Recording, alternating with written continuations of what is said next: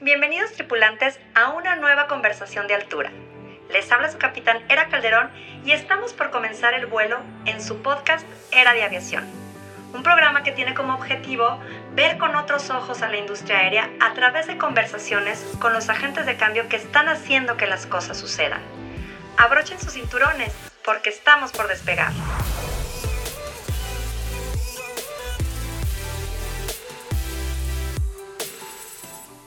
Hola a todos, soy Era Calderón y estoy muy contenta de que me acompañen a un nuevo episodio de Era de Aviación, el podcast en el que entrevisto a los actores de la industria aérea que están generando un cambio. En un entorno cada vez más consciente sobre el cuidado del medio ambiente y de llevar a cabo acciones que promuevan el bienestar en la sociedad, la sostenibilidad se ha convertido en un aliado de las empresas y es una estrategia para la operación en la rentabilidad del negocio en general.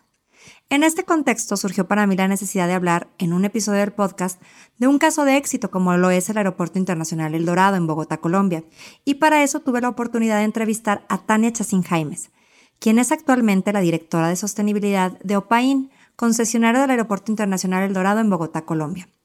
Tania es experta en gestión del riesgo, gestión ambiental, gestión de calidad y sostenibilidad con énfasis en estrategias de sostenibilidad corporativa sistemas de gestión y programas de mejoramiento continuo a nivel gerencial en empresas del sector floricultor, industrial y empresas de consultoría. Dentro del sector aeroportuario, lleva desarrollándose por más de 14 años. Cuenta con un Executive MBA con enfoque en triple bottom line.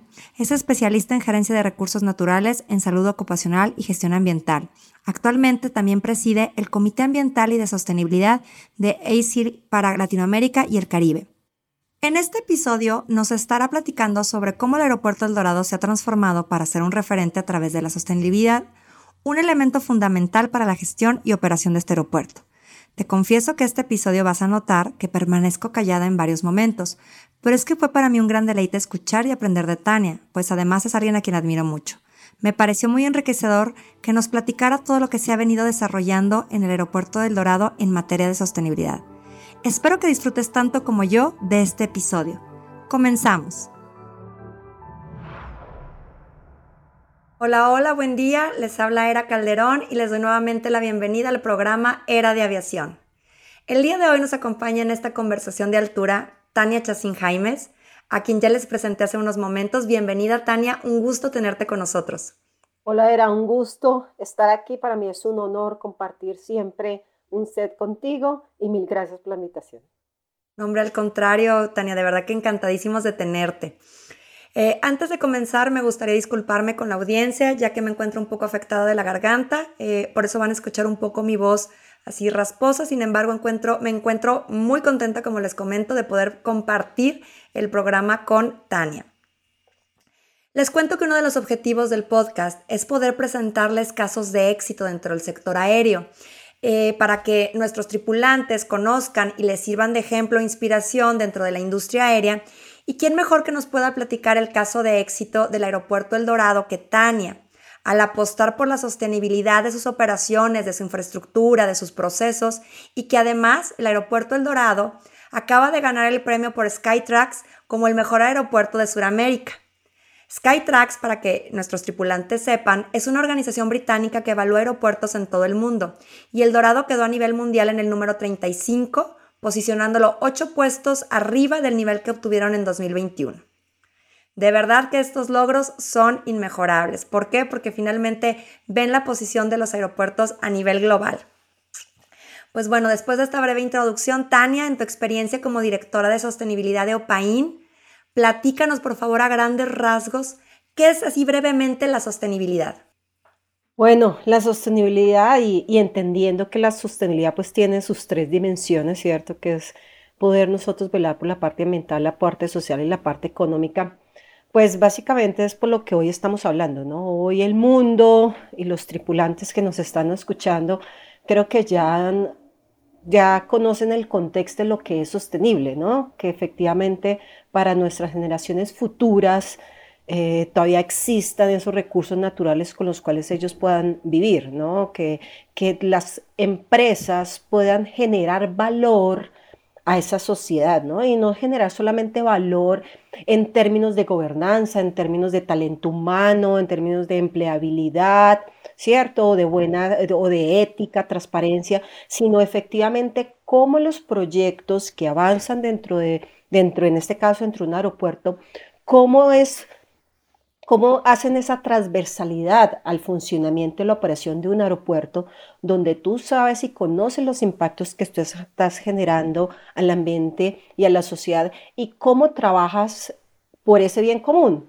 Si yo sé que genero esos impactos, yo cómo puedo revertir los impactos, ¿cierto? Minimizar los impactos, ¿sí? Y adicionalmente generarle valor a la sociedad, que es lo que necesitamos, cómo nosotros regeneramos lo que, lo que, los impactos que se han venido haciendo a, pues, a través de, de toda la historia de la humanidad, ¿cierto?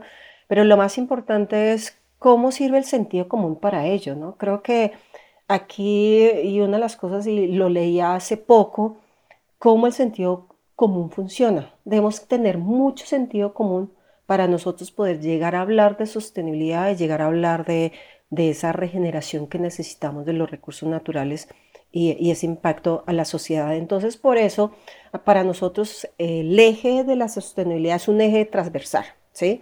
De la operación y funcionamiento de PAIN como operador del Aeropuerto Internacional El Dorado aquí en Bogotá, Colombia. Qué, interesante lo que comentas, porque bien, y, bien esta acotación que señalas, ¿no? De, de de eh, esa conciencia, ¿no? De, de, ese conocimiento sobre la sostenibilidad, que no nada más es para, nuestra, para nuestras eh, generaciones futuras, realmente tenemos que hacerlo también por nosotros, porque finalmente ya hay escasez de agua, ya hay a veces este, no eficiencia energética en algunos países o, cortes de luz. Entonces yo creo que como, como un contexto global, lo que, lo que bien señalas es, es esta conciencia, ¿no? Esta, este sentido común al que haces referencia de, todos, no es una tarea de todos. Me, encanta lo que comentas y, en este sentido y, lo que tú señalas, que en lo que está trabajando Paín, ¿hace cuánto tiempo que eh, Opaín apuesta por la sostenibilidad eh, dentro del Aeropuerto Internacional El Dorado? O sea, ¿desde cuándo ha estado trabajando en estos temas? Porque sabemos que no es una lucha de ayer, ¿no? De acuerdo, llevamos más de una década, más de una década trabajando en el tema. Nosotros como país somos una empresa privada finita, ¿sí? nosotros tenemos nuestro objeto social que finaliza en el 2030. Sin embargo, nosotros no nos quedamos ahí, simplemente vamos a cumplir con un contrato que nos concedió la Aeronáutica Civil, que es excelente, eh, de autoridad del aeropuerto, de los diferentes aeropuertos en Colombia, sino decir, listo, me contrataron porque teníamos que hacer o, ampliar el aeropuerto, ¿cierto? Hacer unas construcciones, operar, administrar, explotar comercialmente el aeropuerto, que es el contrato eh, suscrito eh, por nosotros y la aeronáutica civil, y dijimos, ¿y nos vamos a quedar ahí? No, somos una empresa, ¿cierto? Legalmente constituida, la cual debe buscar un propósito superior, ¿cierto? ¿Y cuál es ese propósito superior? Nos sentamos eh, con los diferentes eh, grupos de interés, definimos cuáles eran los grupos de interés del aeropuerto, nos sentamos con ellos en la mesa, hicimos mesas de trabajo, hicimos conferencias, hicimos diferentes reuniones, eh, trabajamos con gente externa para saber efectivamente cuál era el fin, qué, quería, qué buscaban de nosotros como empresa para poder, eh, o qué les dolía a ellos eh, como empresa dentro del aeropuerto, ¿cierto? ¿Qué, qué les dolía? Entonces empezamos a trabajar hace más de 10 años en eso, en tener un, propósito más allá de, identificar nuestros grupos de interés para saber cómo nosotros podíamos trabajar en ese tema de sostenibilidad, ¿no? Sabiendo que la sostenibilidad o el término de sostenibilidad, pues sí lleva sus añitos, pero pues en, en las regiones de Latinoamérica de a poco ha ido decantando ese esquema de sostenibilidad y empezamos a mirar efectivamente cuáles eran los impactos que nosotros eh, teníamos de la operación y no solamente en el cumplimiento de la legislación, sino, oye, vamos más allá, creo que podemos ir más allá, tenemos la infraestructura, tenemos el conocimiento, tenemos el, personal humano, ¿cierto? Tenemos la tecnología, eh, pues abramos la puerta, ¿cómo podemos ir más allá? Y para eso empezamos a tener datos, ¿sí? Porque lo, como todo el mundo lo dice, o sea, si tú no tienes datos, tú no te puedes medir. Y por eso empezamos despacio, listo, tengamos datos, ya después de tener los datos, analicemos efectivamente cuál es ese propósito, qué es lo que nosotros queremos como, como compañía, ¿sí? Y por eso a hoy, a hoy, después de haber tenido varios propósitos, de haberlos analizado, discutido con nuestros grupos de interés, con nuestros aliados, que son los más importantes dentro de una compañía, sin ellos no podemos hacer nada, si tenemos que estar integrados para poder hacer algo, porque solos no, no lo vamos a lograr. Entonces ahí empezamos a, cambiar, ¿no? a tener otro tipo de, de perspectiva frente a lo que se quiere o a lo que quería Opaín como operador del aeropuerto. Y ya finalmente tenemos lo que tú ya conoces, crear conexiones, ¿cierto?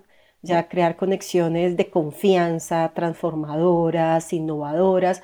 Ese es nuestro fin, eso es lo que queremos nosotros, ¿sí? Que nuestros tripulantes conozcan dentro del aeropuerto esas conexiones que queremos tener, cómo con esas conexiones efectivamente podemos generar el valor, el valor que es eh, poder eh, conectarnos con ellos, que tengan la plena confianza que llegan a un aeropuerto, que está pensando en, sus recursos naturales, que está pensando en un país, que está pensando en la sociedad, cómo esos proyectos le, le generan valor. Fíjate qué, bonito lo pones, ¿no?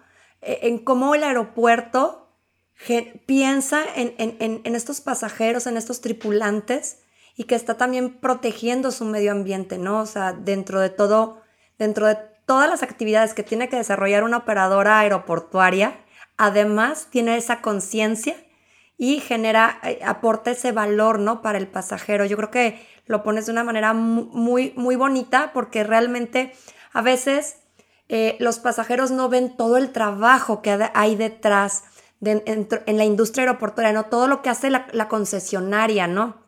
Aquí precisamente quisiera que nos platicaras eh, en qué puntos ha tenido precisamente que ir trabajando e invirtiendo el Dorado, el Aeropuerto Internacional del Dorado, para hacer este caso de sostenibilidad, es decir, han tenido que modificar infraestructura, han tenido que tener plantas tratadoras de agua. digo, en una plática previa que tuvimos, estuvimos platicando un poco de estos puntos, de eficiencia energética, temas de residuos, o sea, que es todo lo que no ven los pasajeros, pero que hay detrás de este caso de éxito. Efectivamente, como tú lo mencionas, si nosotros queríamos dejar huella, ¿cierto? Dejar huella a los tripulantes, a nuestros pasajeros, teníamos que pensar cómo, cómo hacerlo, ¿no? Y, el cómo hacerlo es precisamente tener en cuenta qué insumo, qué insumo tenía, teníamos de esos grupos de interés, ¿sí? Qué insumo. Y centrarnos efectivamente qué nos dolía como grupos de interés, ¿cierto? ¿Qué le dolía a los accionistas, a los, a los operadores de aerolíneas, a los ground handling, a los, a los restaurantes? Porque como bien lo hemos dicho en varias, en varias oportunidades, un aeropuerto es una ciudad, funciona como una ciudad, ¿cierto? Y, eso, y por ejemplo, el aeropuerto El Dorado es una ciudad de mil hectáreas, de, de mil hectáreas, ¿sí? Grandecito, de mil hectáreas, donde hay 25 mil eh, habitantes, que son los 25 mil trabajadores anuales que trabajan en el aeropuerto, que tienen diferentes visitantes. Estamos hablando de 35 millones de visitantes que tenemos hoy en el, en el aeropuerto. Tenemos un aeropuerto militar dentro de un aeropuerto comercial. ¿sí?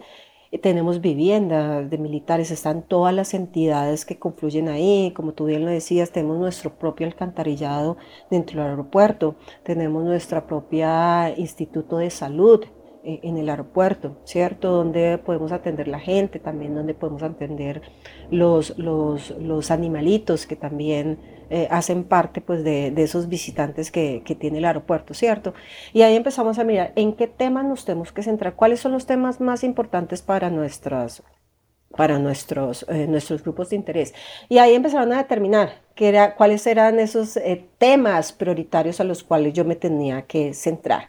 Y ahí apareció el tema de infraestructura, por ejemplo, como tú bien lo decías, nosotros cuando, cuando nos, nos dieron la, la concesión de, del aeropuerto, eh, el diseño preliminar que se tenía el aeropuerto era un diseño con una infraestructura sostenible. ¿Qué quiere decir esto?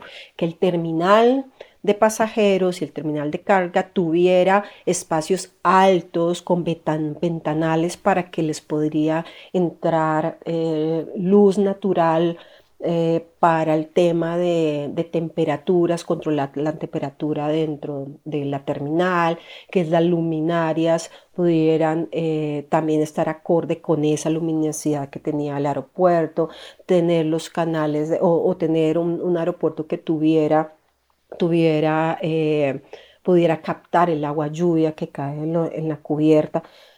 Entonces empezamos por la infraestructura. Es una infraestructura que necesitamos que sea muy operativa, que sea una infraestructura que piense en el proceso de un pasajero. ¿sí? Que tan rápido puede llegar al, pasajero a, a, su destino, hacer todos esos procesos aeroportuarios que a veces son un poco complejos porque se necesita chequear una maleta, se necesita chequear los documentos del pasajero, el pasajero necesita trasladarse de un punto eh, donde entrega su maleta, donde recibe su ticket, a, a donde tiene que, que ir para entrar a las diferentes puertas para abordaje. Entonces, todo ese proceso que se vive en el aeropuerto es pensando también en su infraestructura y no solamente esa movilidad del pasajero, sino cómo facilitamos las demás operaciones que hay en, esta gran ciudad, porque una de, los, de, las operaciones internas es el aseo, ¿cierto?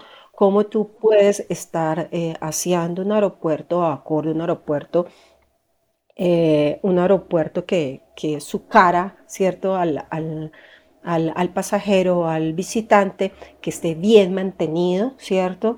Y para eso pues tú necesitas acotar algunos sitios para que pues no sea traumático para el visitante ni el pasajero verlo. También el tema, por ejemplo, el tema de los, de los, em, de los residuos, que los pasajeros no estén viendo que efectivamente hay un transporte de residuos dentro de la terminal, porque la terminal genera, se genera muchos residuos porque tenemos, hay muchos restaurantes, los restaurantes pues generan residuos, ¿cierto? Las compras generan residuos, los, eh, los procesos, los pasajeros necesitan, generan residuos y pues todo este proceso requiere requiere espacio, requiere una infraestructura, ¿cierto?, adecuada para evitar que haya, que haya un inconveniente con los pasajeros. Entonces, eh, desde este tema de infraestructura se tiene que revisar cada uno de los procesos, desde el tema de, relacionamiento, ellos también les preocupa a nuestros grupos de interés ese relacionamiento estratégico que podríamos tener con las entidades, porque nosotros, como tenemos, la mayoría de las empresas que trabajan en aeropuertos son empresas privadas, ¿sí? Pero tenemos que hacer ese match con las empresas públicas, con las autoridades competentes, y era una preocupación cómo las políticas, las nuevas resoluciones, los nuevos autos que pueden afectar la operación del aeropuerto, cómo entablamos nosotros una relación precisamente con la autoridad para que este, vayamos de la mano, ¿sí? podamos tener políticas acorde a la operación de un, de un aeropuerto, ¿cierto? Esa es una de las cosas que más, más, que más necesitamos nosotros nosotros conocer y tener ese, ese relacionamiento, ese relacionamiento al, al, al pasajero, ¿no? Eh, otro tema que a ellos les preocupaba, bueno, ¿cómo vamos a hacer con el tema de, de la presión que está ejerciendo el sector frente al tema de cambio climático? ¿Cierto? Porque hay una presión del sector, hay una presión. Ya hemos tenido varios ejemplos, por ejemplo, la sueca Greta, que es una activista, la cual menciona que es una vergüenza volar, porque efectivamente el sector aeroportuario de pronto no tiene unas políticas o unas metas acordes a combatir el cambio climático y, y rechaza que una empresa actualmente no tenga, ¿cierto? No tenga esas metas que hoy efectivamente el sector aeroportuario sí lo tiene. Y aquí abro comillas, algo que acotar, eh, la ASI como Consejo Mundial de Aeropuertos el año pasado suscribió un compromiso de parte de todos los aeropuertos del mundo de llegar a cero emisiones en el 2050, el cual estamos trabajando arduamente cada uno de los aeropuertos y eso hace parte de ese conocimiento, ¿no? de ese relacionamiento que se debe tener tanto con, con, las autoridades de cada uno de los países y con las autoridades a nivel internacional. Aquí en el caso la ASI, que es el Consejo, y la OASI, que es el que determina esas, esas normas normativas que debe tener eh, el sector aeroportuario, ¿cierto? Y trabajar en conjunto precisamente para, para, para demostrar a la comunidad el interés que nosotros tenemos en temas de, de sostenibilidad, ¿cierto? Toda esta preocupación, ¿no? Que, que no es menor, y, y, discúlpame, digo, la verdad es que no quise interrumpirte, pero eh, de, de, verdad yo creo que este tema que estás haciendo referencia es, es, es demasiado lo que hacen los aeropuertos en temas de sostenibilidad, ¿no? Es un esfuerzo enorme lo que hacen, ¿no? O sea, bien lo comentabas ahorita, porque inclusive tienen que estar eh, viendo la relación entre, como, como bien dices, entre las empresas privadas, como con, la, con el sector, este, la auto, autoridad aeronáutica, y tratando también de, en un momento dado, de que el pasajero se sienta cómodo, ¿no? Dentro de la terminal, o sea, es realmente ahora sí que un, un malabar que realizan los aeropuertos por estar en, en, la mejor posición con todos estos actores, ¿no?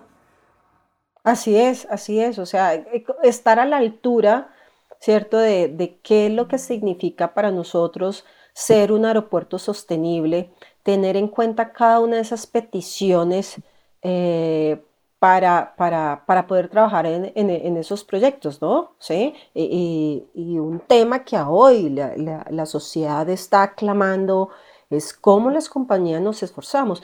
Pero aquí es algo que yo también he discutido mucho con, con, estudiantes de diferentes universidades y con empresarios. Es decir, es que la responsabilidad no es solamente la empresa, ¿sí? La responsabilidad es de todos, de ese granito de arena que cada uno pueda colocar para tener un mundo mejor, ¿cierto? Buscar un planeta mejor, ¿cierto? Tener ese sentido común de cómo yo como persona natural puede trabajar en generar valor a la sociedad, ¿cierto? De acercarme a ver de verdad a la, gente qué le preocupa, qué necesita, qué puedo hacer yo como ser humano para aportar, ¿cierto? Y no solamente la empresa. E, eso es algo que, que hay que discutir porque todo el mundo dice, la empresa que tiene plata, la empresa que tiene... Sí, sí, sí hay, hay un tema de inversión, pero ¿y nosotros? ¿Qué hacemos, no? ¿Qué hacemos? Fíjate que en este punto me, me, me, encanta y quiero, quiero retomar, quiero como puntualizar algo que habíamos platicado en otra, en otra sesión, Tania, que es precisamente que, que decía, me decías, y el pasajero, ¿cuántos residuos genera? ¿No? El pasajero genera muchos residuos dentro del aeropuerto. Vaya, no está mal, pero también la conciencia, como bien dices, el sentido común, del pasajero para generar el menor residuo posible. Por ejemplo, a lo mejor nuestros tripulantes no lo saben, pero los aeropuertos manejan una cantidad extraordinaria de residuos. Tenemos desde los residuos que tenemos que estar eh, en los procesos de, de los filtros de inspección, donde no pasan, por ejemplo, los LACs, ¿no? que son líquidos, aerosoles y geles, o, o de, cierto, de cierto volumen eh, los eh, líquidos, y tenemos que recoger todo ese, ese, ese material que finalmente se convierte en un residuo para el aeropuerto, pero quien lo, lo lleva es el pasajero, ¿no? Ahora bien, eh, todos los áreas de comida generan residuos, o sea, todos los procesos que hay en los aeropuertos generan un residuo. ¿Cómo tiene que manejarlos el aeropuerto? Y a lo mejor me encantaría que nos platicaras un poco de esto, porque te digo, los tripulantes pueden a lo mejor no tener la conciencia de la cantidad de toneladas de residuos que se generan anualmente en un aeropuerto y la lucha constante que hacen o los trabajos, esa acción, ¿no? Esa parte en el proceso que dices, no todo es la empresa, pero una gran parte es la empresa que tiene que estar mitigando ese, e, esa generación de esos desechos, ¿no? Así es. ¿Qué nos puedes platicar de qué ha estado haciendo el Aeropuerto Internacional El Dorado en este aspecto? Que a mí me parece formidable lo que han estado haciendo. No, eh, pues eh, era nosotros como aeropuerto, el aeropuerto internacional, por tener la cantidad de personas, como te digo, 25 mil trabajadores anuales, 35 millones de pasajeros, a finales del 2019, antes de la pandemia, se generaban 5 mil toneladas anuales de residuos, ¿cierto?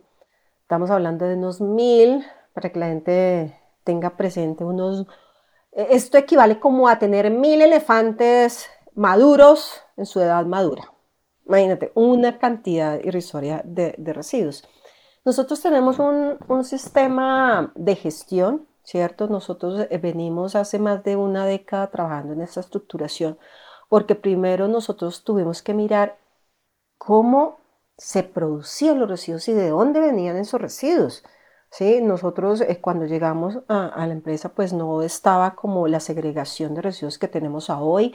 Empezamos a mirar de dónde venían porque tenemos, como te digo, una ciudad, diferentes industrias. Estamos hablando de industrias eh, metalmecánicas, industrias de restaurantes, industrias, diferentes tipos de industrias que generan cierto tipo de residuos por su misma operación. ¿sí? Y empezamos a detectar y delimitar qué se producía. ¿sí? Primero, qué insumos tenía y esos residuos que producían.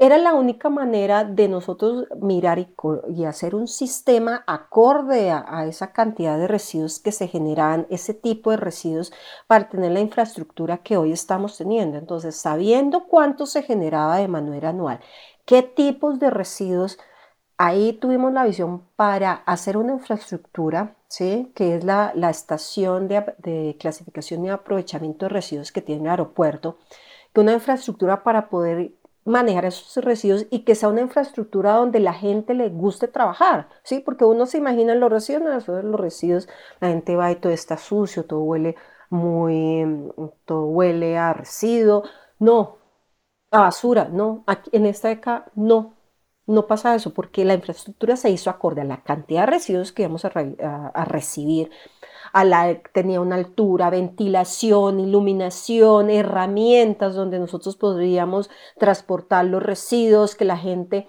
pudiera hacer esa clasificación, ¿cierto? Y también las campañas de sensibilización a las personas para que dentro de la terminal antes que haya un, la recogida de la basura, se haga una segregación adecuada de esos residuos, ¿sí?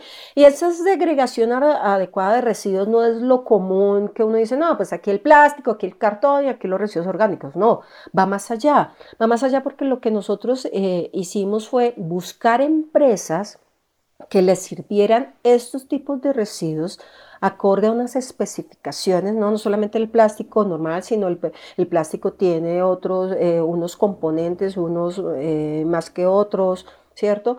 Y, esa, y esos residuos segregados, estamos hablando de que tenemos ya 15 corrientes de residuos segregadas, porque hay empresas que toman cada uno de esos residuos y los transforman, ¿sí? Y lo pueden transformar, porque ese tipo de material les sirve. ¿Sí?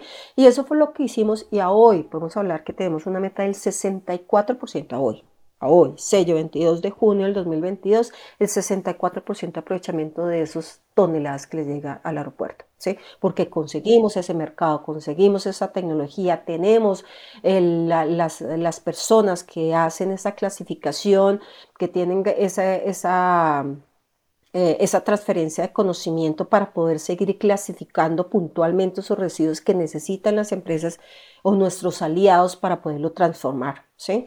Y eso es lo que necesitamos. Es algo que tiene, eh, y, habla, y seguimos, seguimos hablando del sentido común. ¿sí? Sentido común, si nosotros sabemos que podemos segregar que este plástico lo puede utilizar una empresa para transformar, hagámoslo. El cartón, hagámoslo. Las latas de bebidas, ¿sí? Entonces, eso fue lo que hicimos. Tenemos las estadísticas que hoy nos dan ese 64%, el cual te estoy mencionando, y queremos llegar a un 70% en el 2025. Tú dirás, no, pero si le falta el 6%, eso no es nada. El problema no es ese, el problema es ese 6% que no hemos logrado es porque no hemos logrado hacer más separación de esos residuos y que haya mercado de esos residuos porque de nada me sirve separarlos y que nadie pueda utilizar esos residuos para transformarlos. ¿sí? Y que eso termine en el landfill, termine en, en las, en las, en, los, en, las, en la, ah, se me olvidó el nombre, en, en, los vertederos, gracias. Aquí en el caso de Bogotá es el Doña Juana, terminar ahí los residuos, porque tienen que terminar ahí si los puedo reutilizar.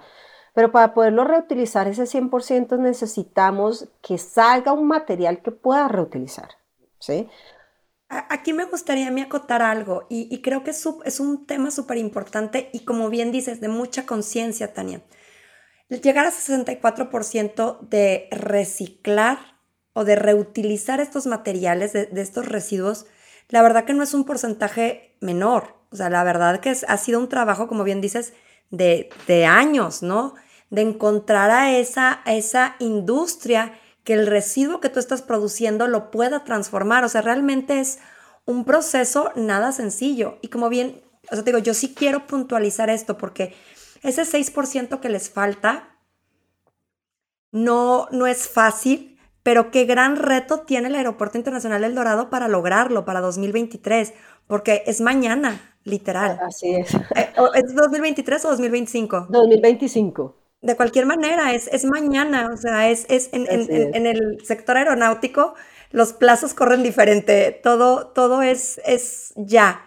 Entonces, a mí sí, a mí sí me gustaría aplaudir esta, estas acciones porque yo puedo apostar que esta conciencia que tiene el aeropuerto del Dorado no lo tienen muchos aeropuertos, aun y cuando hagan un esfuerzo por, por, por, por este por este manejo de residuos, el hecho de, como bien hicieron ustedes, de conseguir a las empresas que reutilicen y transformen estos residuos es extraordinario. Es como un doble trabajo, no, no, nada más lo, lo, lo reciclo y lo doy, ¿no? Sino aparte buscaron quien lo aprovechara.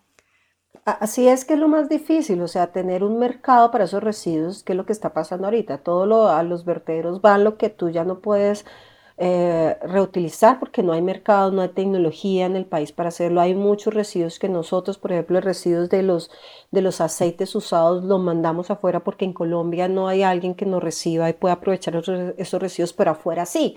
Hasta eso estamos consiguiendo, pero hay residuos que efectivamente el mercado ya no, no los puede usar porque no está tan la tecnología y, y estamos buscando en esa cadena de suministros aliarnos con las demás empresas para que hagan un material que al final de su uso se pueda reutilizar. ¿sí? Y aquí en Colombia ya hay una nueva política que es quitar definitivamente los plásticos de un solo uso, ¿cierto? Y nosotros nos estamos acogiendo a esa política y tenemos como meta para el otro año es tener una política de plástico neutro.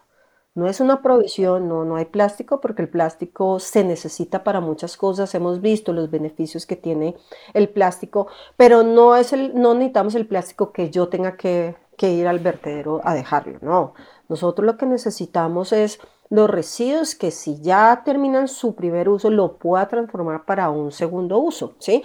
Y hoy tenemos un programa que se llama Plástico por Sonrisas, que es buscar que las comunidades cercanas entiendan la estructuración de lo que es manejar o lo que es gestionar los residuos, que ellos recolecten el plástico. Es un concurso que estamos haciendo con las diferentes comunidades que recolecten el plástico. El que más recolecte plástico de manera adecuada, se le, con ese plástico que recolectaron, se les va a hacer un parque eh, en, en, la comunidad. Entonces, por eso se llama el programa Plástico por Sonrisas. Estamos muy orgullosos de este programa. Les mandaremos y, que nos sigan por las diferentes websites los, y, los, y, la, y el social media para que eh, conozcan esos videos donde vamos a presentarles eh, pues ya el resultado final, ¿no? que, que es el parque.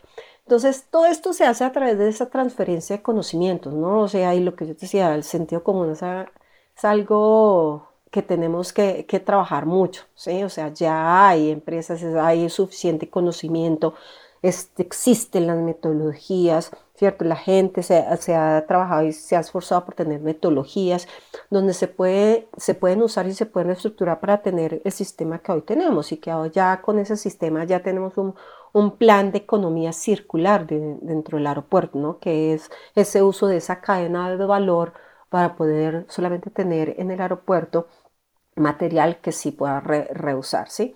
Aquí hay algo muy curioso lo que estábamos trabajando, hablando era precisamente esa, cuando uno habla con los jóvenes, ¿sí? O, con diferentes personas que hablan, no, pues la responsabilidad es de las compañías. Entonces yo les daba un ejemplo y decía, bueno, si tú llegas al aeropuerto, tienes sed y tú compras una botella de agua, ¿cierto?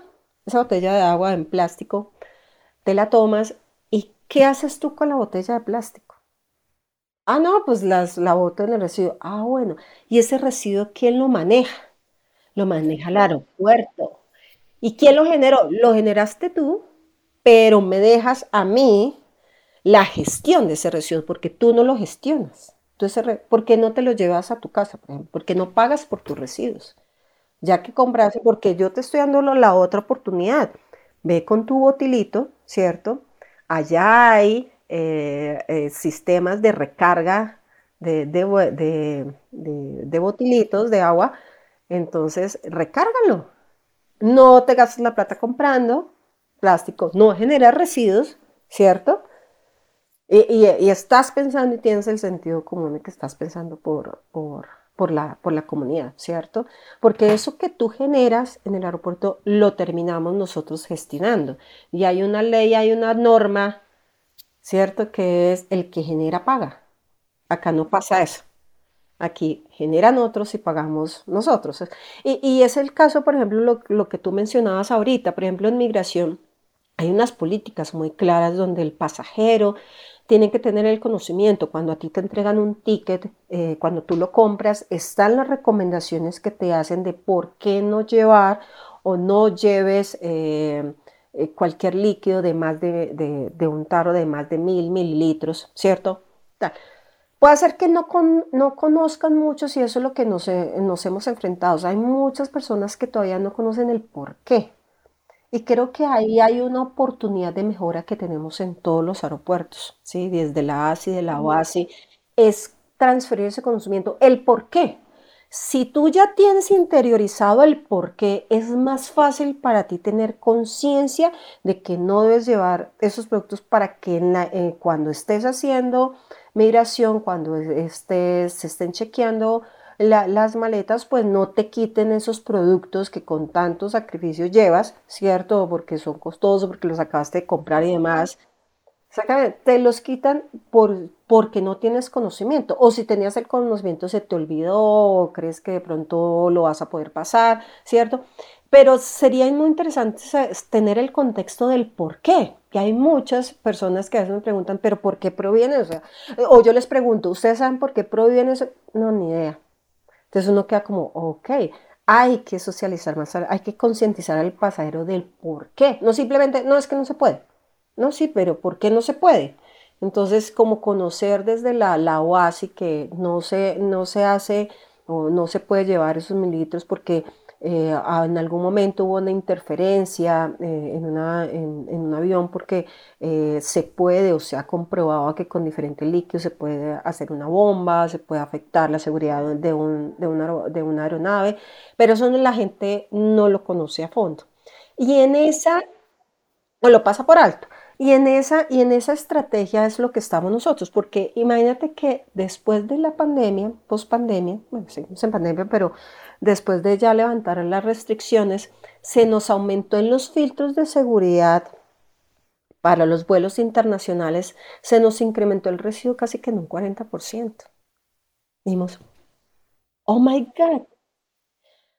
Porque la gente como que, o, gente nueva que, estaba volando, que no sabía las restricciones, o a la gente se le olvidó después de tanto tiempo de, no viajar, ¿sí? se les olvidó y empezaron, o sea, se incrementó en un 40%, o sea, eso es demasiado. ¿Sí? Y entonces, y claro, entre geles, cremas, perfumes, eh, diferentes productos, en eso, y también muchos temas de botellas de agua todo el tiempo, eso, eso también es eh, mucho plástico que se genera. Entonces empezamos a tener una campaña para eso, una campaña un poco más agresiva para otra vez concientizar al pasajero de por qué no debe llevar o qué es lo que está prohibido llevar eh, en esos vuelos, ¿sí? Entonces fue muy curioso que después de post pandemia haya pasado eso. Y, por eso tan importante los datos, era, sigo insistiendo, los datos son muy importantes porque ahí es donde tú empiezas a analizar qué está pasando y por qué está pasando, ¿sí? Y puedes encontrar el por qué está pasando, ¿sí? Y, eso es lo que, lo, que nos da. Y eso es un tema relevante para nosotros, ¿no? Eso es un tema relevante para nuestros grupos de interés porque, porque es un tema que les genera costos, ¿sí? Porque tienen que, tienen que tener una infraestructura adecuada, cada empresa tiene que tener una infraestructura adecuada para recolectar los residuos, además de los costos para poder manejar y gestionar esos residuos. Entonces también eso hace parte de esos temas relevantes que te estaba comentando, ya infraestructura, ya hablamos de infraestructura, estamos hablando de relaciones estratégicas, ya estamos hablando de economía circular que también hace parte de los, de los temas, hablamos del cambio climático donde te comenté el caso de, la activista Greta, también tenemos otro que es la experiencia al usuario, ¿cierto? Y la experiencia al usuario es lo que te estoy mencionando, o sea, cómo nosotros minimizamos el, el, tiempo en los procesos, que es lo que más le interesa al pasajero, ¿no? O sea, no quiero estar ahí haciendo fila tres horas o dos, y esto hace parte de esa concientización, ¿sí? O sea, seamos conscientes que si tú de pronto no lees las recomendaciones que se te dan para que tú puedas tener un tránsito corto dentro de la terminal antes de llegar a, abordar el avión, seas consciente para que tus procesos sean más rápidos. Imagínate, si alguien le estoy chequeando, se está chequeando en filtros, necesita desocupar la maleta porque efectivamente lleva unos unos productos que no puede llevar porque supera el límite permisible. Pues, imagínate los minutos que nos gastamos, que atrasan y súmale los minutos de todos los pasajeros que visitan. Entonces, esa experiencia del usuario también hace parte de eso, ¿no? O sea, ven, tú quieres mayor proceso eficiente, listo, te doy la tecnología. Te monto la tecnología, ya, por ejemplo, en el aeropuerto del Dorado tú puedes eh, ya tenemos eh, todo digitalizado, donde tú simplemente colocas tu pasaporte o tu ticket y puede, las, las puertas se abren de manera automática, ¿cierto? También tenemos la identificación del iris para que tú puedas ingresar de manera rápida. Eh, ya hay pues la ubicación de los counters son acordes a a, la cercanía, ¿cierto? Que debes tener a, donde tú tienes que trasladarte, eh, si efectivamente estás buscando cualquier tipo de servicio, ya sea de restaurante eh, o, de hacer algún tipo de compras, pues dentro de, de, los, de tu tránsito va a estar ahí, se te facilita a ti también hacer esa serie de, compras. Si quieres dejar a tus hijos, entonces tenemos un sitio, un VIP donde hay diferentes actividades para los niños, ¿cierto? O sea, todo esto pensando precisamente en el pasajero. También tenemos algo novedoso que es eh, las, las, eh, la infraestructura de lactancia que hoy las, las madres eh, lactantes pueden usar esas instalaciones, una cabina, exactamente. Em, entonces, siempre estamos buscando eso que el, que el, usuario necesita, ¿sí? Para su buena experiencia dentro de, dentro de la terminal. Aquí fíjate, me parece súper interesante todo lo que ha hecho El Dorado.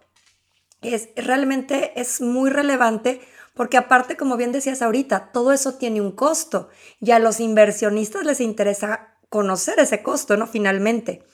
Eh, porque no es, no es una tarea fácil ni, ni, ni, barata, por así decirlo, el invertir en toda esta infraestructura. Digo, me ha tocado estar en El Dorado y, me encanta el aeropuerto aparte.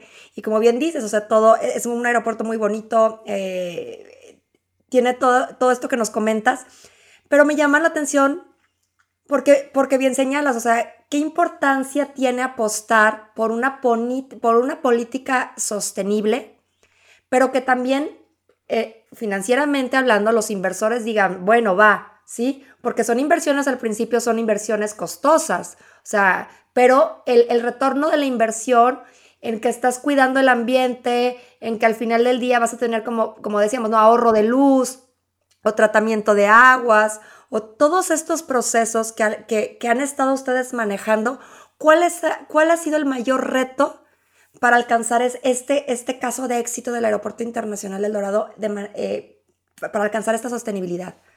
Definitivamente hay que hablar en términos financieros, era. O sea, creo que hemos aprendido y las personas que hacen esta guía, porque mi área es una guía para las demás áreas, ¿cierto? Nosotros para poder llevar esta promesa de sostenibilidad al aeropuerto, eh, lo hicimos con los aliados y nuestros principales aliados son las áreas que nos acompañan, ¿cierto? Aquí están todas las áreas eh, de, de, de, OPAIN, estamos hablando del área de operaciones, el área financiera, el área legal, el área de infraestructura y mantenimiento, el área de sostenibilidad. O sea, todos ellos nos sentamos en la mesa a discutir efectivamente qué promesas podíamos hacer y en términos financieros, cómo podíamos nosotros representar que estas inversiones, porque competimos con las inversiones, porque las inversiones son a corto plazo, ¿no? Es ya, necesitamos la plata ya y necesitamos esta inversión, son, como tú bien lo sabes, son costos altos porque la tecnología vale, la infraestructura vale, ¿cierto? Y competir con esos resultados cuando son sostenibles porque es perpetuar la, la empresa a largo plazo, ¿cierto? Entonces competimos con esos resultados que te va a presentar a mediano y largo plazo. No son resultados de corto plazo, son resultados de largo plazo. Y con eso competimos. Entonces lo que hicimos fue generar esos modelos financieros donde se podía demostrar, ¿sí? con diferentes gráficas, diferentes metodologías, podíamos demostrar que esos, lo que, lo de la inversión que estábamos haciendo hoy, esos ahorros por tener esa tecnología de punta, se podría retornar, retornar antes de finalizar la concesión. Y eso lo. Todos los modelos financieros representan ese ahorro. Si yo hago esa inversión, ¿cuánto me ahorrar en el tiempo si sigo con esa misma tecnología? Ah, no, mira todo lo que me voy a ahorrar, ¿sí? Aparte de lo que me voy a ahorrar, voy a recuperar mi inversión que hice años pasados, ¿cierto? Y adicionalmente voy a contribuir, voy a tener, voy a tener una buena reputación, voy a ser competitivo, ¿sí? que es otro de nuestros temas relevantes. ¿Cómo ser competitivos? Pues eh, los aeropuertos compiten indiscutiblemente. Hay hubs que es mejor, dónde es mejor viajar, dónde me cuesta menos viajar, dónde puedo hacer una parada, ¿cierto? Todas esas competiciones y es mejor si tú llegas a un aeropuerto y gracias por tu apreciación era de ser un aeropuerto eh, bonito, que se vea interesante, que tenga diferentes tecnologías, que tenga diferentes servicios para que el pasajero le agrade venir acá, ¿cierto? No solamente a conocer la ciudad, exactamente, todo eso es lo que buscamos y por eso los modelos financieros, ¿sí? Por ejemplo, hoy, y, te doy un ejemplo. Eh, en, el, en, el, en, la pandemia, donde todo el mundo pues empezó a detenerse, decir, no, pues no hay eh, estamos en un problema, el, eh, sector aeroportuario pues, fue impactado, eh, fue impactado pues, por el, por el COVID-19, ¿cierto? Entonces el sector se vio muy afectado y a, pesar de eso, nosotros no paramos, nosotros ya teníamos unas metas muy claras, una confianza con los accionistas donde decidimos continuar, decidimos continuar apostándole a esos proyectos que teníamos de, sostenibilidad, donde podríamos eh, eh, disminuir nuestra huella, ¿cierto? reducir nuestro impacto y adicionalmente generar unos ahorros. Y ahí fue cuando eh, iniciamos el proyecto Retrofit, que es cambiar las luminarias todas las luminarias, el aeropuerto, tú ves los metros cuadrados, es gigante y necesita mucha iluminación, a pesar de que es un aeropuerto donde tiene unos ventanales, como te lo comenté al principio, donde llega una luz natural, pues sí hay unos, a veces unos sitios donde es necesario tener bastante iluminación y en el aeropuerto estábamos hablando que cambiamos la iluminación que teníamos convencional estamos hablando de más de 14.000 luminarias, a una luminaria LED, ¿sí? Donde me va a disminuir en un 52% el uso convencional de energía, 52%, eso es mucho, ahí es un ahorro de ese 52%. ¿Cierto? Y, otra eh, característica que tienen estas luminarias es que fueron hechas con eh, material reciclable, lo que hace que cuando en el momento de, ya su uso normal lo podamos transformar, ¿cierto? E impacte eh, menos al ambiente. Entonces, todas esas características nos dio y es un proyecto que, se dio a conocer y es un proyecto que hoy pues está implementado y vamos a, a, la fase 2 de, este, de la implementación de este proyecto. Entonces sí se ven la disminución de los costos porque la nueva tecnología de eso ya los costos se ven en las facturas, donde las facturas uno ve cómo ha disminuido, ¿cierto? También la compra de, energía verde, todo eso hace que sí efectivamente estemos mirando ese valor que se está dando a la sociedad de tener esa tecnología de punta y, además el bolsillo de, de, la empresa, ¿no? que es muy importante y hace parte de que una empresa pueda ser sostenible a largo tiempo. Hay que, ser, hay que hacer inversiones conscientes. Correcto. Y eso son inversiones conscientes de mirar efectivamente a futuro cómo nos va a ir, si efectivamente a, futuro va a tener un valor adicional, si se va a disminuir, si la tecnología efectivamente es una tecnología eh, en pro del ambiente, ¿cierto? En pro de los recursos. Todo eso hay que hacer ese análisis de ciclo de vida de cada una de las de tecnología que estamos usando en el aeropuerto y eso es muy importante. Finalmente es un ganar-ganar desde mi punto de vista, porque uno, estás protegiendo el medio ambiente, ¿no? Estás, estás reflejando también una, una em, como marca, o por así decirlo, tu, tu reputación social, porque estás cuidando el medio ambiente, ¿no? Entonces te pones como una palomita. Tienes temas de responsabilidad social, tienes temas de economía circular, eh, tienes un retorno de la inversión o tienes estos ahorros. Entonces yo creo que para la empresa es mucho más, eh, es una mejor inversión, por ponerlo de alguna manera, el poder estar eh, optando por este tipo de, modelos financieros, porque finalmente los aeropuertos son un negocio, esa es la realidad. Es, un negocio, pero que no está peleado con, con, estos puntos, ¿no? De la protección al medio ambiente, del cuidado del pasajero, de la calidad, de la satisfacción del cliente, porque inclusive los, para que los tripulantes conozcan, eh, no nada más son los pasajeros, también es toda la comunidad aeronáutica que opera en los aeropuertos y que son las aerolíneas, como decías hace un momento, el ground handling, todo, todo este ecosistema que opera dentro del aeropuerto, o sea, todos confluyen y todos conviven y, pues es importante, ¿no? Que todos se sientan, se sientan bien y se sientan cómodos y se sientan felices donde trabajan, ¿no? Al ver este tipo de inversiones. Así es, y, que represente unas metas eh, que se cumplan a largo plazo, ¿no? O sea, es, es que efectivamente sea realista lo que tú estás haciendo, y, porque a hoy pues se lucha mucho de que eh, las empresas dicen que son sostenibles, pero a veces no tienen proyectos de verdad, eh, proyectos de verdad sostenibles, ¿no? Entonces, todo es no caer en ese greenwashing del cual ahora se está hablando mucho, sino es efectivamente qué proyectos tienen y cómo lo puedes estructurar, ¿no? Entonces tienes una estructuración, tienes unas metas que sí vas a cumplir y esa verificación de un tercero es muy importante. Por eso nosotros siempre buscamos la validación de un tercero. No es solamente lo que digas tú, tú como directora de sostenibilidad, entonces estás diciendo, o la gerencia de infraestructura o la gerencia legal. No, es que aparte de lo que nosotros, de que, de que tenemos un talento humano, que es otro de los asuntos relevantes de nosotros, o sea, cómo esa transferencia de conocimiento que tienes de tu equipo de trabajo, ¿sí?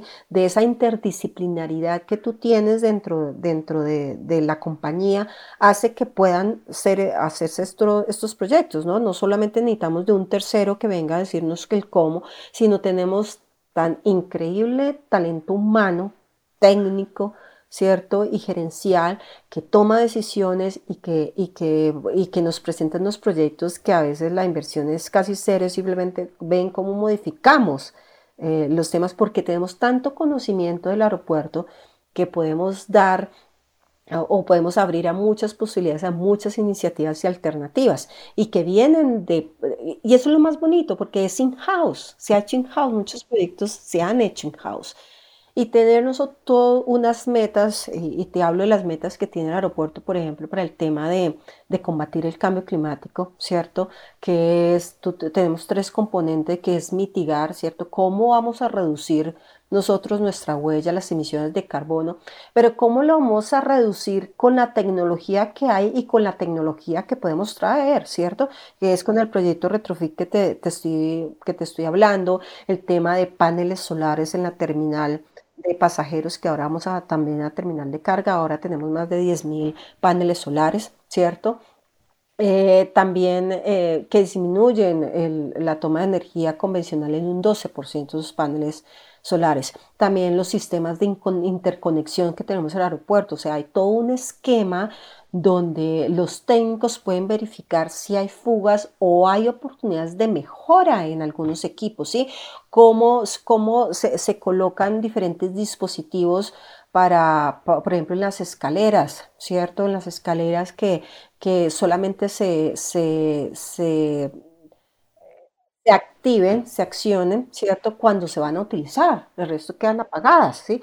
Toda esa tecnología sirve para que se vaya disminuyendo esa factura de energía, ¿cierto? Y nosotros aquí en el tema de mitigación queremos reducir un 57% del 2028. Esa es nuestra gran meta, 57%. O sea, que tengamos toda la tecnología que tiene el mercado y que se tiene en Colombia y, y, poder llegar a ese 57% hoy, te doy como noticia que ya tenemos más de un 35% de reducción de esa huella, ¿sí? Entonces, son cosas que, con buenas inversiones conscientes podemos lograr, ¿cierto?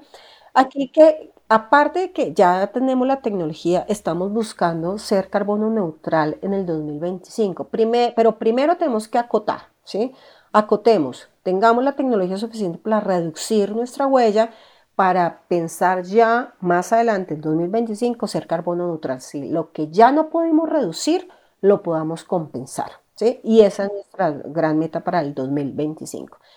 Y seguir abonando para lo que se quiere o ese compromiso que se tiene desde, desde todos los aeropuertos es cómo seguimos abonando para que podamos llegar al 2050 a cero emisiones en aeropuertos. Sí, aquí hay todavía muchos retos que tenemos que trabajar, no solamente es como operador del aeropuerto, sino efectivamente en un reto grande que tienen las aerolíneas para, para la movilización con otro tipo de, combustible, ¿cierto? Y, en eso estamos ahondando eh, desde la ASI y desde, desde la OASI, ¿cierto? Entonces, todo esto eh, que te hablo y de ese nuevo componente, como te digo, de, talento humano es supremamente importante para nosotros, ¿sí? esa transferencia de conocimiento, que es el otro asunto relevante, el cual te, estaba mencionando. Fíjate que en este punto, Tania, a mí me parece, eh, la verdad que muy, muy loable, porque aparte, y lo comento eh, como lo, lo, vimos en tu presentación de tu, de tu hoja de vida o de tu semblanza, Aparte, ahorita diriges el Comité de eh, Medio Ambiente y Sostenibilidad de ASILA, que es el Consejo Internacional de los Aeropuertos para América Latina y el Caribe. Y entonces, como bien dices, esa transferencia de conocimiento, es decir, no, no se lo quedan, sino lo pueden transmitir a otros aeropuertos. México forma parte de, varios de los aeropuertos eh, que están en México forman parte de este consejo de ASILAC. Y, y esa, ese conocimiento, esa, esa que tú bien señalas, transferencia, ayuda mucho porque lo que, el camino que tú ya recorriste, lo puedes comentar, lo puedes eh, eh, expandir, lo puedes este, exponenciar con otros aeropuertos que a lo mejor ni lo tenían en mente, ¿no? Porque a lo mejor tienen otro tipo de problemática, pero lo pueden visualizar y pueden poner en, en, en práctica estos casos de éxito que, ustedes ya recorrieron, ¿no? Estos, estas situaciones que ustedes ya visualizaron, como la, reducción de, las emisiones, como la reducción de, los residuos. A mí me parece tan importante que vaya de la mano con esta, es, no nada más quedárnoslo nosotros, sino poder transmitir ese conocimiento a que bien haces referencia. Y, y aquí me gustaría a mí hacer una reflexión porque una de las ideas que me motivó a mí a hacer este podcast, Tania, y, tú me dirás eh, tu, opinión y, te lo quiero preguntar, es, la gente que viaja normalmente va feliz por el viaje, ¿sí?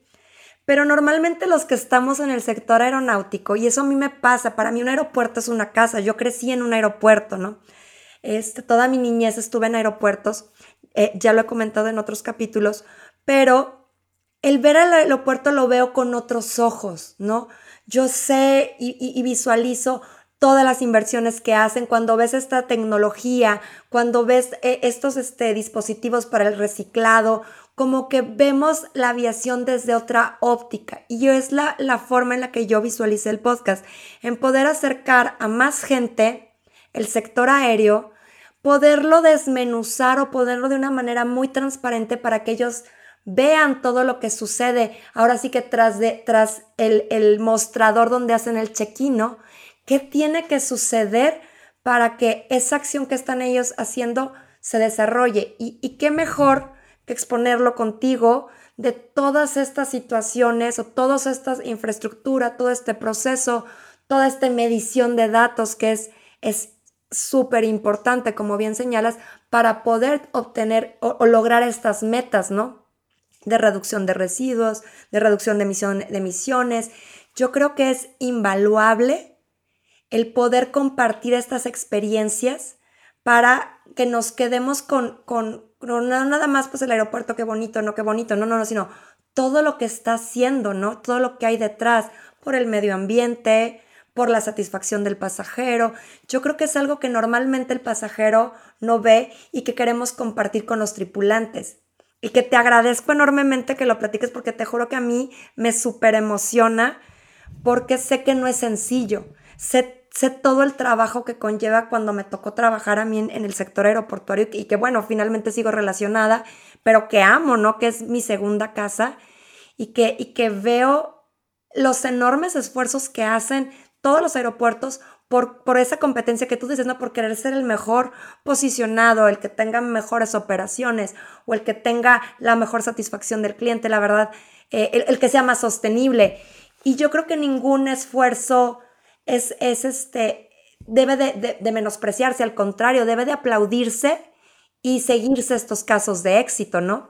Así es, y por eso aquí valga la cuña, eh, era, en el Dorado creamos nuevas conexiones hacia el nuevo mundo, ¿sí? Porque velamos por el cuidado de la sociedad, del medio ambiente, de la economía del país y lo hacemos a través de prácticas sostenibles. Ese, eh, eso es, eso es. Si tú creas esas, esas conexiones, como te decía al principio, de confianza, ¿cierto? conexiones de, que transforman, ¿cierto? Como te dice, a ti te transformó un aeropuerto, ¿sí? A mí me transformó un aeropuerto, o sea, yo amo los aeropuertos, los amo y siempre quise trabajar en un aeropuerto y se dio la oportunidad. Entonces, sí es nuestra segunda casa y es ahí donde se transforman, un aeropuerto te transforma, una, eh, y te genera esa confianza, te genera esas, eh, eh, esas ganas de, de, volver, esas ganas de querer hacer algo por tu país, porque en el caso del Dorado puntualmente es la puerta de entrada de nuestro país. Ahí es. Si tú tienes una buena experiencia, apenas llegues a este país y lo haces a través del Dorado, superamos muchas expectativas. Y eso es lo que buscamos, ¿no?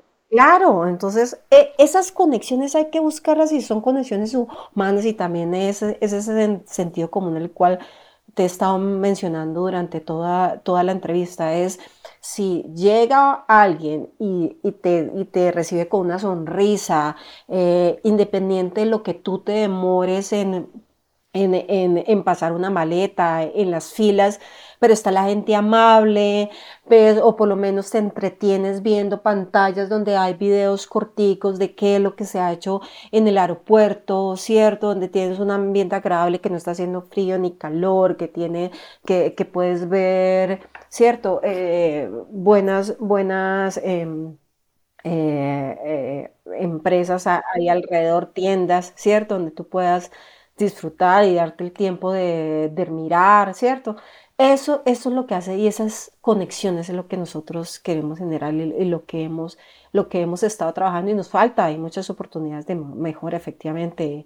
Eh, creo que en el día a día uno, uno, aprende más y eso es lo que estamos trabajando directamente con, con, con, con ese ser humano, con ese ser humano como es el guardia de seguridad, con el ser humano de, del que opera, del que mantiene el aeropuerto, ¿cierto? Y el que tiene nuevas iniciativas, los cuales escuchamos para saber cómo puedes generar una infraestructura que sea eh, más sostenible. Y, eso es lo que, lo, que estamos haciendo.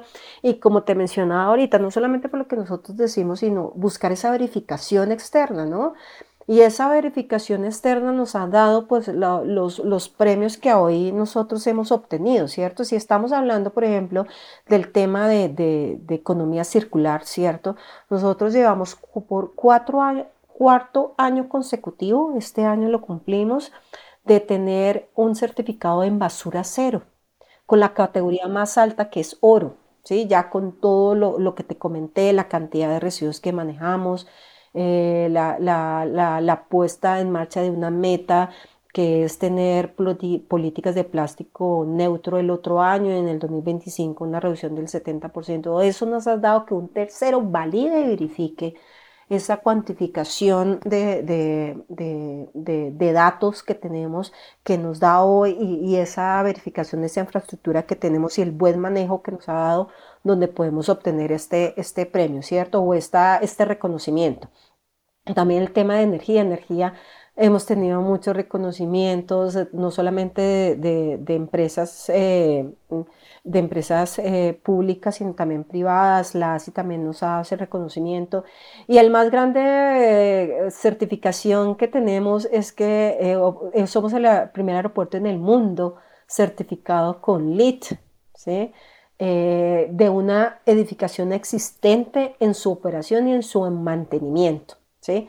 Eh, entonces estamos muy orgullosos porque hace parte de todas esas estrategias que tenemos, no solamente en residuos, no solamente energía eh, de energética, porque también hemos ganado premios o reconocimientos, lo ha validado un tercero que tenemos una eficiencia energética en el aeropuerto, sino esa cadena de suministros, ese tema de mantenimiento, o sea, todo lo que confluye dentro de un aeropuerto ha sido eh, verificado por un tercero y por eso somos el primer aeropuerto que tenemos certificado LEED de una edificación existente. Entonces, muy orgulloso en la versión 4.1, ¿no? Tiene diferentes versiones, entonces hay que ser muy puntuales eh, y pues eh, eso nos ha traído grandes satisfacciones.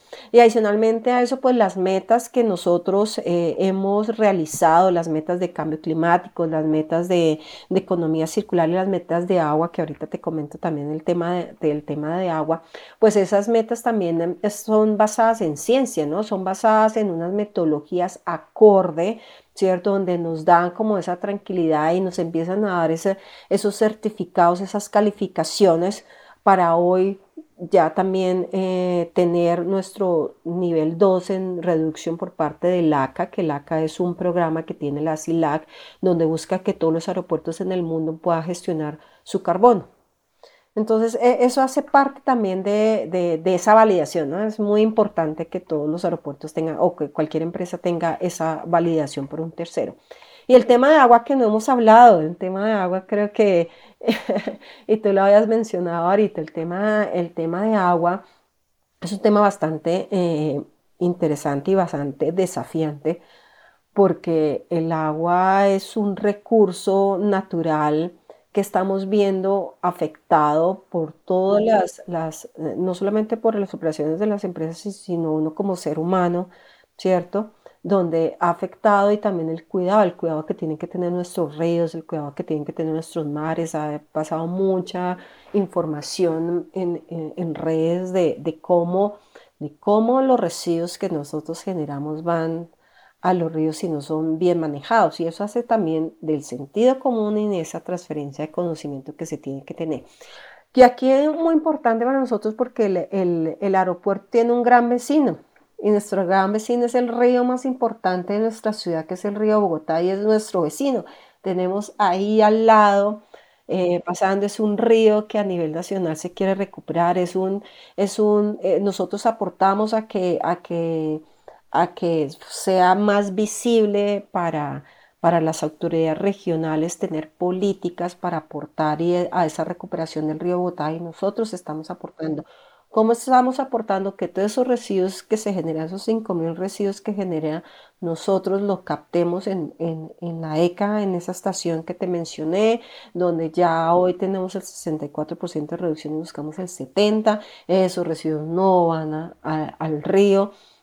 Adicionalmente a eso, nosotros tenemos una planta de tratamiento de aguas residuales. Es una planta grandísima que tiene, eh, que tiene diferentes procesos, tiene un proceso físico, tiene un proceso químico, donde utilizamos microorganismos para que esa agua la, la traten y podamos nosotros tener una agua de calidad, no solamente cumpliendo con los parámetros que me exige la autoridad para yo poder descargar esas aguas al río Bogotá, porque es nuestro recurso hídrico más cercano, sino, sino también que estamos buscando que esas aguas no lleguen al río, sino que la podamos utilizar.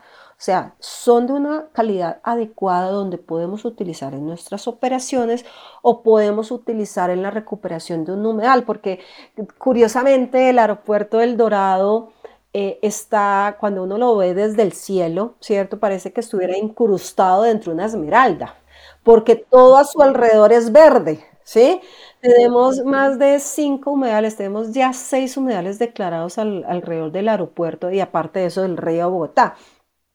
Eh, aquí es donde, donde nosotros hablamos que el aeropuerto lleva 60 años y ha, y ha convivido con la parte natural, o sea, sí se puede, ¿sí? Porque uno de los, de los temas más relevantes para la aviación y el cual la OASI ha sacado muchas recomendaciones es, es el tema de, de, de lo verde atrae las aves y eso genera impacto a los aviones y puede incrementar la seguridad, el riesgo de seguridad operacional. Entonces, no es tan, tan lógico, ¿cierto?, eh, que un aeropuerto tenga tanto verde alrededor, ¿cierto?, y no tenga tantos impactos tampoco. Entonces, hay un sistema, esa, esa parte sí, eh, eh, solamente el conocimiento que me transfiere mi colega, que es Silene Posake, la directora de de seguridad operacional del aeropuerto, donde tiene un magnífico sistema para poder ahuyentar todas las, las aeronaves y tengamos una operación muy segura dentro del aeropuerto. Entonces ahí es como tú convives cuando la gente te exige y ahora el mundo te exige ver más verde, ¿cierto? Donde tenemos una política aquí en Bogotá que es reverdecer a, Bogotá. Ahí, e, ahí, es donde entran a todos estos asuntos relevantes que te acabo de mencionar, ese relacionamiento con la autoridad para que la autoridad conozca el porqué de algunas decisiones que, que se toman dentro del aeropuerto, ¿no? Porque igual, ¿qué prima? Prima la seguridad operacional, prima que un avión con más de 250 pasajeros no tenga un impacto por, esa transición que tiene las aves eh, eh, dentro, de, dentro de los humedales, porque imagínate que acá ah, se atraviesan, ¿no? Hay muchas aves migratorias que atraviesan las pistas, ¿cierto? Eh, y porque es que hay un humedal donde comen y hay un humedal donde viven. Entonces, por eso tienen ¿Y por qué sabemos eso? Porque efectivamente hay una data y hay un estudio y un diagnóstico que han hecho los expertos para detectar esas cosas ahí es donde tenemos que trabajar, ¿no? Y, lo que dice la OASI, la OASI tiene una recomendación que a 13 kilómetros a la redonda de un aeropuerto no hay que incentivar, ¿cierto? Nada que, que pueda afectar la seguridad de un aeropuerto y eso es eh, sembrar árboles. Y como te decía ahorita, una de las políticas que quiere Bogotá es reverdecer Bogotá y es sembrar árboles al lado del aeropuerto. Y es algo con lo que hay que luchar, es algo donde hay que tener un buen relacionamiento con la autoridad para que la autoridad conozca el porqué de las cosas, ¿sí? Y cómo podemos ir bien listo. No es decir no, pero qué especies se pueden colocar para evitar ese incremento del riesgo. Aquí fíjate que nada más me, gustaría, digo, todo lo que señales es, es, es un, un, tema de primera importancia, ¿no? La seguridad este, eh, de las aeronaves, ¿no? Como bien dices. Pero nada más para ponerlo en contexto para los tripulantes que sepan que efectivamente los aeropuertos tienen un área que se dedican especialmente al control de, de flora y fauna, ¿no? O sea, los, los, árboles son hermosos, pero también pueden ser objetos limitadores este, de superficies, ¿no? O sea, limitan la visibilidad, entonces tiene que haber cierto tipo, como bien dices, a 13 kilómetros, hay ciertas especificaciones. La fauna, los, las aves son, son potencialmente un peligro para las, para las aeronaves, ¿no? Porque se pueden, se pueden incrustar en, en, los motores, entonces, o pueden tener algún choque, pueden generar algún, algún. Entonces, es muy importante proteger al medio ambiente, pero también proteger la seguridad de, de la aviación, ¿no? Como bien señalas de verdad, eh, Tania, para mí es, ha, sido, ha sido un delicioso poder platicar contigo, de verdad. Ya estamos preparándonos para aterrizar, para ir cerrando eh, este, este, este capítulo. Eh, pero me encantaría cerrar contigo y que nos pudieras responder un par de preguntas sobre qué deberían de observar o qué deberían de estar haciendo las personas que laboran en los aeropuertos para hacerlo más, más sostenible? Esa sería la primera pregunta. Bueno, lo primero es eh, tener ese comité interdisciplinario ¿sí? de las áreas para empezar a mirar qué iniciativas se pueden proponer, ¿sí? porque una, eh, dentro de cada una de las gerencias tienen un desafío puntual, ¿cierto? El tema de infraestructura de mantenimiento, el tema legal, o sea, cada uno tiene un objetivo y nos tenemos que sentar todas esas eh, esos análisis para poder crear un proyecto, una iniciativa que se haga realidad, porque no podemos ir, cuando se hace un proyecto, no puede ir en contra de lo que piensa la parte operativa, de lo que hay en la parte legal, de lo que hay en la parte de infraestructura, si se puede o no. Entonces, lo primero que hay que hacer para efectivamente tener un, o hablar de, de, un aeropuerto sostenible es sentarnos con todas las áreas para que esos proyectos se puedan hacer realidad. Claro. Y, y, y, por el por la otra pregunta que quiero hacerte es, ¿qué deberían de estarse preguntando las personas cuando viajan para poder aportar un granito de arena? ¿Qué deberíamos de estar haciendo para hacer nuestro viaje más sostenible? Pues la verdad, tener en cuenta todas las recomendaciones, ¿no? Que se, se, hace desde el operador de del aeropuerto como del operador de la aerolínea, ¿no? Hay muchos, eh, eh, muchos eh, herramientas que utiliza el aeropuerto para dar a conocer al, al, pasajero lo que hay y lo que puede hacer dentro del aeropuerto, lo que puede llevar, lo que no puede llevar. Y entonces es muy importante que nuestros tripulantes que nos están escuchando atiendan esas recomendaciones. Son recomendaciones que hacen que su experiencia entre aeropuertos sea, sea más llevadero y adicionalmente le están aportando a la sostenibilidad de un aeropuerto. Si yo ya conozco qué hace un aeropuerto en temas de, de, infraestructura, en temas de relacionamiento estratégico, de talento humano, que hay un talento humano detrás de ello que está todavía estudiando, que está trabajando en eso, que está trabajando en aportarle una mejor experiencia al usuario, es importante que lo sepan.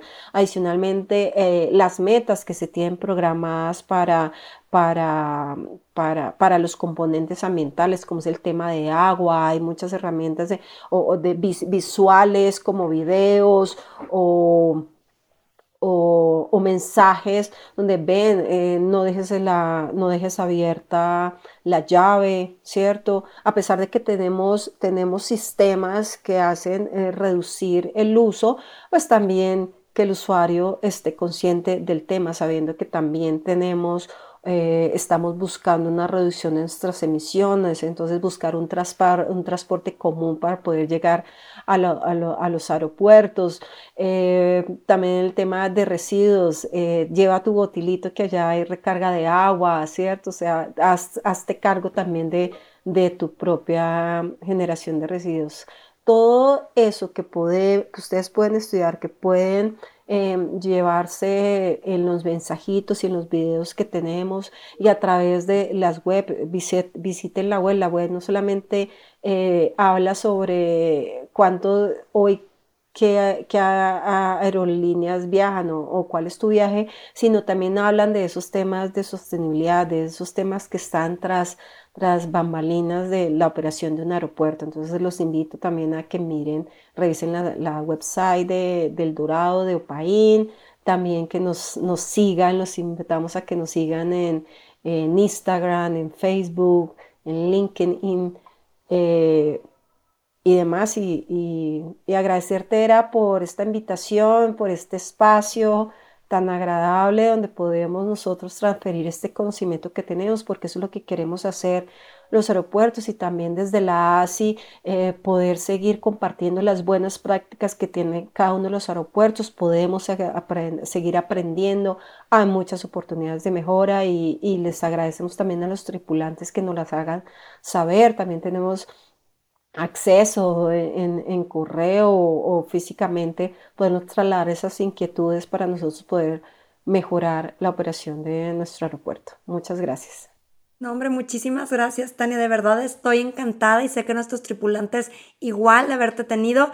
Eh, yo creo que te vamos a tener que invitar en otra, en otra sesión porque hay muchísimos temas de los que podremos continuar hablando y, pues nosotros encantados de tenerte. Ojalá que no sea la primera, sino que solamente sea la primera de muchas, ¿no? Muchas eh, gracias, Era. Claro que sí. Aquí estaremos atentas a la invitación que nos puedas hacer. Claro que sí, muchas gracias. Pues bueno, tripulantes, ahora quiero invitarles a que formen parte de la comunidad de esta nueva era de aviación, en donde queremos hacer un cambio en la industria aérea. Agradecemos que nos hayan hecho, eh, nos hayan escuchado hasta el final de este episodio, pero también por favor compártelo y que, no, y que no dejes de volar la siguiente semana con nosotros. Gracias por escuchar este episodio y nos vemos en la siguiente semana. Bye bye.